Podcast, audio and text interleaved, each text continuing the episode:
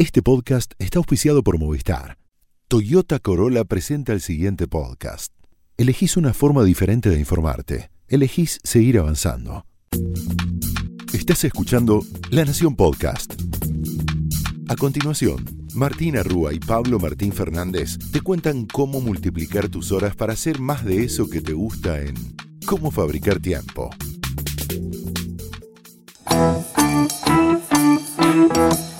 Bienvenidos a Cómo Fabricar Tiempo, donde te prometemos que si invertís estos 20 minutos vas a multiplicar tus horas para hacer más de eso que te gusta.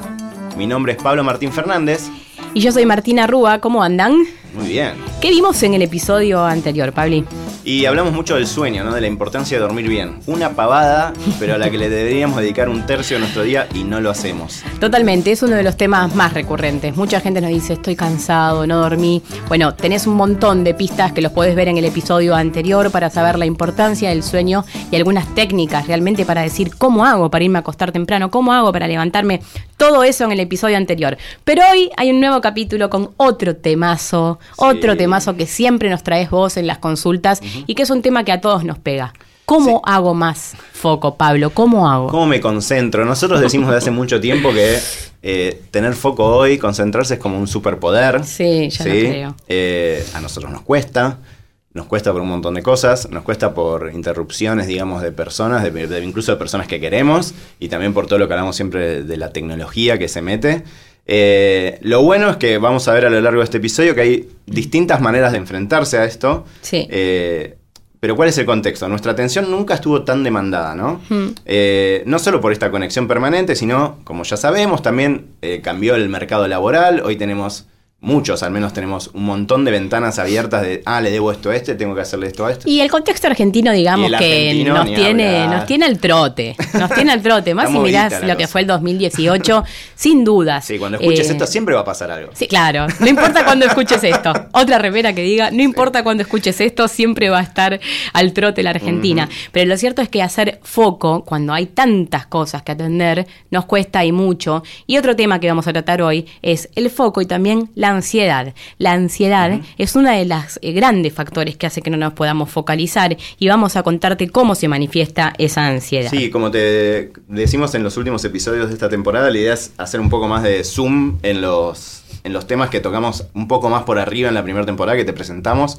Así que, bueno, Martu estuvo dándole bastante foco justamente al foco. Exactamente, porque hay un libro, eh, está muy, muy bueno y se lo recomendamos. Todavía no está en castellano, va a llegar pronto. Se llama Hyperfocus. El autor es Chris Bailey.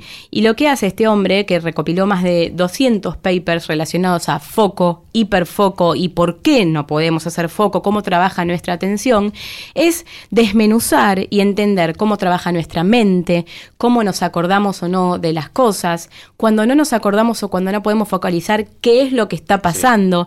Tiene mucha investigación desde la psicología, desde la antropología, desde la sociología, qué nos pasa a las personas con los problemas. Bueno, muy interesante, muy abarcativa eh, la manera en la que este hombre ha tratado el foco y te empezamos a compartir algunos de los insights que tiene el libro para entender a nuestra mente y nuestra atención. Sí, lo que dice él es que nuestra mente se pone a vagar, digamos, se va. Cuando estamos bajo estrés, te vas a sentir muy reflejado en todo esto que te vamos a decir. Bajo estrés, aburridos, enfrentando temas personales significativos como una enfermedad o temas relacionados con dinero, con plata. Cuando trabajamos en ambientes caóticos o cuando tenemos algo de atención de sobra, eh, cuando tenemos, cuando, como cuando hacemos algo eh, muy repetitivo, es decir, cuando ya sabemos cómo hacer algo, también se nos va la cabeza, ¿sí? Sí, obvio, porque te sobra tiempo. Vos sabés lo que tenés que hacer y ahí te sobra tiempo y realmente. Un pajarito. empieza a vagar. ¿Cuántas cosas, no? Y a mí me resultó. No lo sabía esto, que cuando estamos bajo estrés, nuestra mente empieza a vagar, empieza a divagar y empieza a perder foco. Así que el estrés es uno de los grandes factores que afecta el foco. Escuchen esta. Laborás en una open office, la verás en un espacio abierto como vos, como Pablo, como yo, que laboramos en redacciones, oficinas cancheras y abiertas. bueno, nos distraemos un 64% más en este tipo de ambientes, tenerlo en cuenta y muchas veces que somos más interrumpidos con frecuencia, pero sabe que para el foco es fatal, Fatal. esto de las Open Office, así que tenelo en cuenta también a ver cómo lo puedes manejar. Sí, en ese sentido ya de- creo que hablamos en la primera temporada de hay distintas estrategias. En algunas empresas ponen como alguna cosita arriba del monitor y muchos de ustedes seguramente después de escuchar este, este episodio se van a dejar los auriculares puestos, mudos, en silencio, pero para que nadie los moleste. Entonces claramente sabemos que algo pasa. Les decimos otro, ¿no? Nuestro trabajo nos lleva un 50% más de tiempo cuando switcheamos entre tareas continuamente. Multitasking, ¿no? Lo que decimos desde el principio, evitemos el multitasking. Bueno, lo que dice Chris Bailey es que eso hace que nos lleve un 50% más de tiempo si, si estamos cambiando entre tareas. 50% más, Es un montón. Es tremendo. Tenemos un 60%, un 60% menos de atención cuando hacemos las cosas con un déficit de sueño. Hablamos hace ¿Te muy suena? poco, ah, es- bueno, le dedicamos un capítulo entero a esto porque sabemos que es importante, pero escuchen esta cifra, 60% menos de atención cuando dormiste mal o cuando no te tomaste los breaks que te tenías que tomar. Otro tema subestimado, pensar en descansarnos, levantarnos del asiento, salir a dar una vuelta, salir a dar una vuelta a manzana, no lo hacemos. No, pensamos que eso nos da energía o, o que nos renueva para seguir trabajando y es importantísimo. Así que un 60% menos de atención cuando no tomas breaks. Y recuerden, como todo, mucho de lo que hablamos se relaciona. Recuerden la técnica Pomodoro que incluye en su, Sí. en su metodología cortar. Trabajen 20 minutos, 25 minutos, corten 5, corten 10, corten. Es importante porque además eh, es contraintuitivo, pero vas a trabajar mejor. Así es. Otro es que las personas más impulsivas son las que más se estresan al tratar de blo- bloquear distracciones. No lo sabía esto tampoco. Me resultó también, dije, mm, Sí, sí, sí, sí. Y el rasgo de la impulsividad se ve muy relacionado también a las personas que más procrastinan. Es decir, es difícil, pero lo ideal sería tratar de no estresarse cuando te aparecen interrupciones. Así porque es. eso es como un círculo vicioso que te termina molestando aún más. y sacando foco, una vez más. Otro dato que, que- que dice sí, que Chris Bailey en su libro Hyperfocus, de eso estamos hablando. Agarra el teléfono y escucha esto. Switchamos 500 entre 566 aplicaciones en la compu y en el celu por día. Chequeamos el mail más de 88 veces. Y el celu, sí, ese aparatito que estás mirando ahora mismo, lo desbloqueas ese 200 veces al día. Y eso es una cifra de Argentina, ¿eh? no es del mundo. Así que te estamos hablando a vos. Y hablamos un poco en la primera temporada y vamos a tener un episodio especial sobre de vuelta sobre el celu en esta temporada, así que prepárate. Bueno, ya te tiramos un montón de, de info y de datos que comparte el autor acá de Hyperfocus, pero vamos a empezar por las estrategias, porque lo que necesitamos acá son herramientas para fabricar tiempo, esa Sí, es nuestra sí, sí. promesa. Así que una de las primeras cosas que puedes hacer, que quizás te parezca eh, tonta, pero es lo primero que hay que hacer y muchas veces no lo hacemos, es ser conscientes de las cosas que nos quitan atención. Y este es un primer paso, Pablo, y nos damos muchas veces cuenta cuando damos cursos o cuando hablamos con las personas que todavía no tienen identificado de dónde viene la falta de, de atención y qué les saca productividad. Y cuando contás esto sonríen porque se dan cuenta de... Ah, Ah, eso era. Bueno, entonces dedica un tiempo, invertí un espacio de tu día, cuando te desayunes, te tomes un café para decir cuáles son las cosas que te están sacando foco. Eh, ¿Qué te tiene preocupado? ¿Qué es lo que pasa en la oficina constantemente que a vos te saca el foco? Entonces, identificarlo es el primer paso para empezar a combatirlo, como casi en todas las cosas de la vida, te diría. Las distracciones son costosas, pero en modos que ni siquiera te podés imaginar. Eh, esto es muy importante, eh, hay distracciones permanentes. Es lo que te comentábamos en la oficina, en casa, preocupaciones. Es importante que vos puedas orientar de manera deliberada tu atención. Se puede hacer. Sí. Te vamos a contar técnicas a hoy que se pueden hacer. Pero las distracciones son mucho más costosas y en modos que todavía no nos imaginamos. Eh, Imagínate que cada 40 segundos, cuando estás con una compu, tu atención intenta irse a otro lado. 40 segundos. Ese es el poder que tenemos de concentración en la era moderna. Realmente tenemos que luchar mucho. Y también te habíamos eh, comentado algo en el episodio de foco de, Sí. de- de la season anterior, de, de la temporada anterior, que seasons. cuando una vez que te desconcentrás, en serio, cuando te Sí. desconectás, tardás 20 minutos en volver a focalizar. Es muy costoso en tiempo y en energía eh, lo que ocurre cuando perdemos el foco. Sí, por eso siempre recomendamos, sobre todo si estás escuchando esto en el celu y mientras te van apareciendo notificaciones, fíjate cada una de esas te está sacando de lo que estabas haciendo. Aunque físicamente vuelvas a hacerlo, en realidad no te estás concentrando como antes. Uno de los conceptos que nos pareció súper interesante es el de ignorancia selectiva. ¿Cómo es eso? Y cuando preparamos este episodio, Martu me dijo algo que me pareció genial, que es, ¿viste cuando estás en una reunión y hay 60 personas? Sí. Pero vos estás hablando con otra que está quizás cruzando la mesa Mm. y el resto desaparece. Bueno, eso es ignorancia selectiva. Vos, eh, con el oído y con el cerebro, lográs bloquear al resto que pasa a ser como un murmullo. Eh, bueno, eso lo puedes hacer con las tareas, ¿no? Y es, es un arte, pero yo trato de hacerlo. Lo súper recomiendo, es tratar de com- com- compartimentar las cosas que tenés que hacer. Y también de vuelta, y siempre lo decimos esto, hacer como pactos con la gente con la que trabajás. Porque si no Totalmente. sos el, el que no le da bola a nadie. Entonces tenés que, bueno, espera, estoy haciendo esto, pero después sí te voy a prestar atención. Es una gran técnica para el tema de oficinas abiertas, Sí, ¿no? sí. ¿Cuántas veces nos pasa en la redacción que tenés la tele acá, la radio acá, están grabando un podcast al lado tuyo y vos estás cerrando una nota? ¿Cómo haces para concentrarte? Bueno, ignorancia selectiva. Esto tiene que ver con elegir dónde va a ir mi foco. Y una vez más está esto de orientar de manera deliberada nuestra atención. Nuestra mente lo puede hacer. Tenemos un cerebro preparado Sí. para elegir si hay 10 personas hablando a cuál quiero escuchar. Entonces, aprovechalo, porque nuestro cerebro lo puede hacer. Sí, cuando alguien te dice, eh, ¿tenés un minutito? En realidad ese minutito, eh, pensá que son más de 20 minutos. Porque te habla un minutito, sí es verdad que te habla un minutito. Ah, te habla no- nunca muchas minutito. veces no es un minutito. eh, tardás más de 20 minutos en volver a lo que estabas haciendo. Entonces, de vuelta, vimos en sociedad, no le estamos diciendo que pasen a ser unos parias sociales porque No, siguen vale. esto al pie de la letra, pero sí que al menos empiecen a charlarlo con el equipo con el que trabajan, incluso en su casa, los que hacen home office. Eh, porque seguro te vas a sentir mejor al final del día y después te vas a tomar la cervecita, el Sí. café con esa persona que en ese momento quería hablar con vos. Pablo, hay algo que Sí. nos saca a foco y este tema es bastante serio y tiene que ver con ansiedad. Tremendo. Tenemos ansiedades y a veces son por problemas graves. A veces tenemos, no sé, un familiar enfermo, Sí. no llegás a fin de mes con la plata. Hay cosas que las tenemos todo el tiempo dando vueltas. Son las famosas preocupaciones. Y esto realmente hace, es un terreno muy fértil para sacarte el foco, el tema de las preocupaciones. Entonces, ¿qué es lo que pasa y cuáles son los conceptos que se juegan a la hora cuando tenemos ansiedad? Hay un concepto que nos encantó que, que es rumiación. Las Sí. vacas rumian, las vieron que están así Sí. moviendo la, la boquita todo el Sí, tiempo? sí. Le dan, mu- le dan muchas vueltas al pasto, digamos. Sí. Bueno, lo mismo hacemos nosotros los humanos con un montón de problemas, ¿no? Es este concepto de pensar muchas veces lo mismo, Sí. lo mismo, perdón.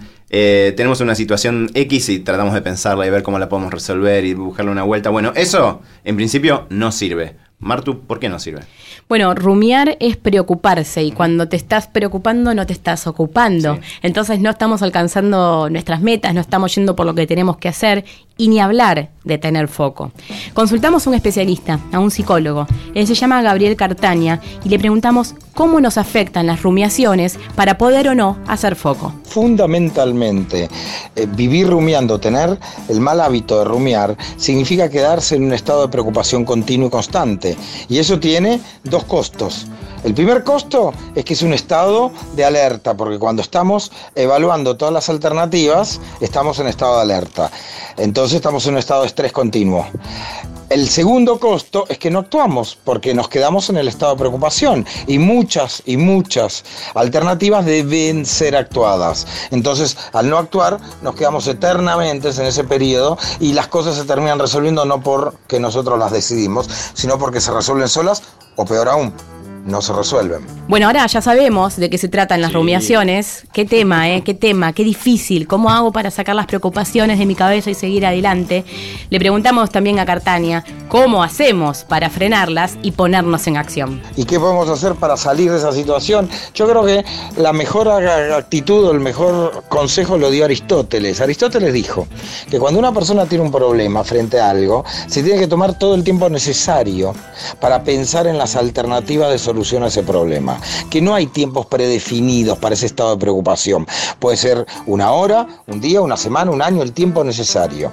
Ahora bien, una vez que uno decidió, no debe mediar un segundo hasta que implementa esa decisión. El problema es que muchas veces decidimos rápido e implementamos lento.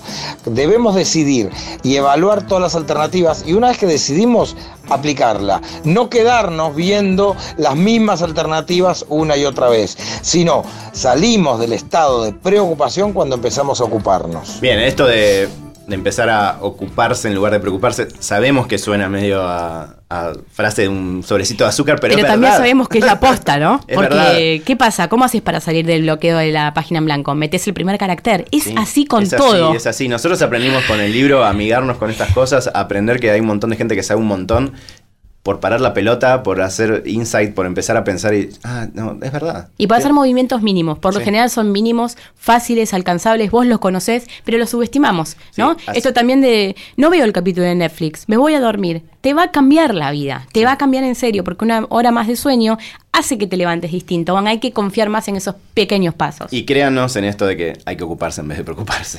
Y lo que nos dicen también es que hay que tener foco hasta para preocuparse. ¿Cómo es eso? Es, es un poco loco. Yo no sé si voy a llegar a esto. A ver. Eh, una recomendación que da el, el psicoterapeuta Amy Morin Sí. es que hay que elegir una ventana de 30 minutos para hacerte un problema. Es como agendar. Agendar eh, momentos para hacerme mala sangre. Sí. Ah, bueno, eh, es, no sé, lunes y digo. 5 de la tarde me voy a hacer cinco mala de la tarde. Me voy a hacer mala sangre. Yo reconozco que, así como en otras cosas, he, he pasado de nivel. En esto soy un desastre. No sé, no, no me imagino pudiendo hacer eso, pero es lo que él recomienda, ¿no? Sí, y es verdad que uno puede gestionar las emociones. Sí. Uno puede gestionar eh, desde lo corporal y también lo puede pensar. Cuando alguien está angustiado, Sí. eh, se puede predisponer a salir de esa emoción. O cuando estás contento y necesitas bajar, también lo puedes hacer. Entonces, no me parece tan alocado. No. Suena decir, ¿cómo voy a agendar una preocupación? Pero acá su propuesta es que si la preocupación viene, vayas y la metas en un espacio del Sí. día y no las 24 horas. Sí, a mí lo que me pareció piola es que dice que no dejes que esta preocupación se entrometa con lo que estás haciendo. En eso yo también intento, digo, eh, hacerlo, es decir, hay temas que, obvio, se te- me intento, sí, de vuelta, siempre decimos esto, si tienes un pariente enfermo, eh, es, es muy difícil que puedas decir, lo pienso a las 5 de la tarde. Sí, Pero o nada, es o una- estás mal de amores, Sí, o sí. estás en, estás mal, estás mal. Pero, bueno, tiene que ver, no sé, por ejemplo, con lo laboral. Tranquilamente podés decir, bueno, lo voy a atacar a tal hora. Y lo podés, eh, se, te, se te aparece en la cabeza y lo anotás. me acuerdo de un ejemplo, Pabli, que, Sí. que me contó una compañera en el posgrado de inteligencia emocional, que a ella le había pasado algo grave. Se Sí. había muerto eh, una sobrina, algo muy grave. Gravísimo. Y ella tenía que seguir yendo a trabajar, porque tenía que trabajar. Y me contó cómo, más allá de la tristeza profunda, podía gestionar en un momento del día su cuerpo, sus emociones para salir. Y tomaba decisiones. Desayunaba bien, iba en bicicleta y no iba en colectivo, para, para también hacer el cuerpo que se ponga en Sí. movimiento y libere endorfinas. Entonces, una vez más, son pequeñas decisiones que por supuesto puede estar teniendo un problema, un problema grave, pero a veces hay que salir a la cancha. Tenemos que seguir Sí, trabajando, sí, sí, sí. tenemos que hacer cosas. Entonces, sabe que tenés el poder de gestionar también eh, cómo vas a vivir ese día más allá de las cosas que te estén pasando. Sí, y parte de lo que aprendimos en este recorrido es que hay que prestar atención a esta gente que sabe mucho. Ni hablar. Y entonces yo voy a intentarlo. Eh, lo Yo que también. lo que dice este especialista es que te tomes esos 30 minutos y que te pongas un timer, es decir, que Mm. terminen. Entonces, la cabeza siente que, listo, esa preocupación se apaga levemente, al menos hasta el día siguiente. Esto es todos los días. Sí, Entonces, todos los días te tomas esos 30 minutos para preocuparte y al día siguiente retomas. Eh, dice que eh, eh, eh, Morín lo que dice es que si haces esto por dos semanas vas a empezar a ver resultados. Yo reconozco que no lo sabía hasta que empezamos a preparar este, este Sí. episodio y lo voy a probar. yo Vamos también lo voy a probar. Eh, a Realmente me, me- me gusta la de idea.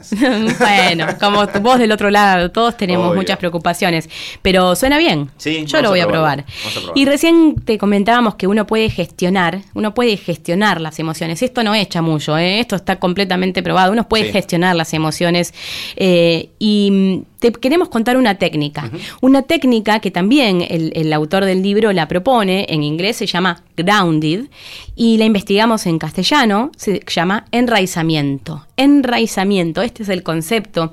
Y para que vos lo conozcas, entrevistamos a una de las personas que más lo hace en Argentina. Ella es Cristina Schwander, es directora de la Diplomatura de Inteligencia Emocional de la Universidad Siglo XXI, y así describe de qué se trata el enraizamiento. Enraizamiento es, em, como su palabra lo dice, tener los pies sobre la tierra. Y podríamos decir que desde la inteligencia emocional cumple una función de regulador emocional, de carga y descarga, y una función de individuación, de justamente estar con los pies en, la tierra, en una posición en la vida. ¿no? Pasamos muchas veces colgados, colgado, sin, sin estar afirmado en la tierra, muchas veces sentado o, solo en la mente. Em, desde la unidad de cuerpo, emoción y pensamiento, el enraizamiento se refiere a eso, al contacto con la tierra. Eh, estar sobre nuestros pies es una conexión energética. A veces se trata, Pabli, de simplemente poner los pies, saber dónde estás, respirar profundo, tratar, ¿no? De parar o tratar de ver a esa emoción y decir, bueno, te voy a, voy a tenerla más tarde, como propone el autor del paper. Pero bueno, una técnica para gestionar las emociones y una vez más, traerlo corporalidad. Somos espíritu, somos cuerpos también. Y no solemos pensar en la importancia de preparar al cuerpo para las emociones. Y es tan, tan importante también pensar en mi cuerpo y cómo yo lo preparo para sentir lo que necesito sentir en determinados momentos. Bien, esa es la propuesta de este capítulo. Ojalá les haya servido. Esto fue eh, el nuevo episodio de Cómo Fabricar Tiempo, donde te contamos cómo multiplicar tus horas para hacer más de eso que te gusta. Porque lo más importante no es que hagas más, sino que hagas mejor. Nos vemos el próximo capítulo. Adiós. Esto fue Cómo Fabricar Tiempo, un podcast exclusivo de La Nación. Escucha todos los programas de La Nación Podcast en www.lanacion.com.ar. Suscríbete para no perderte ningún episodio. Estamos en Spotify, Apple Podcast, Google Podcast y en tu reproductor de podcast favorito. Seguí escuchando La Nación Podcast.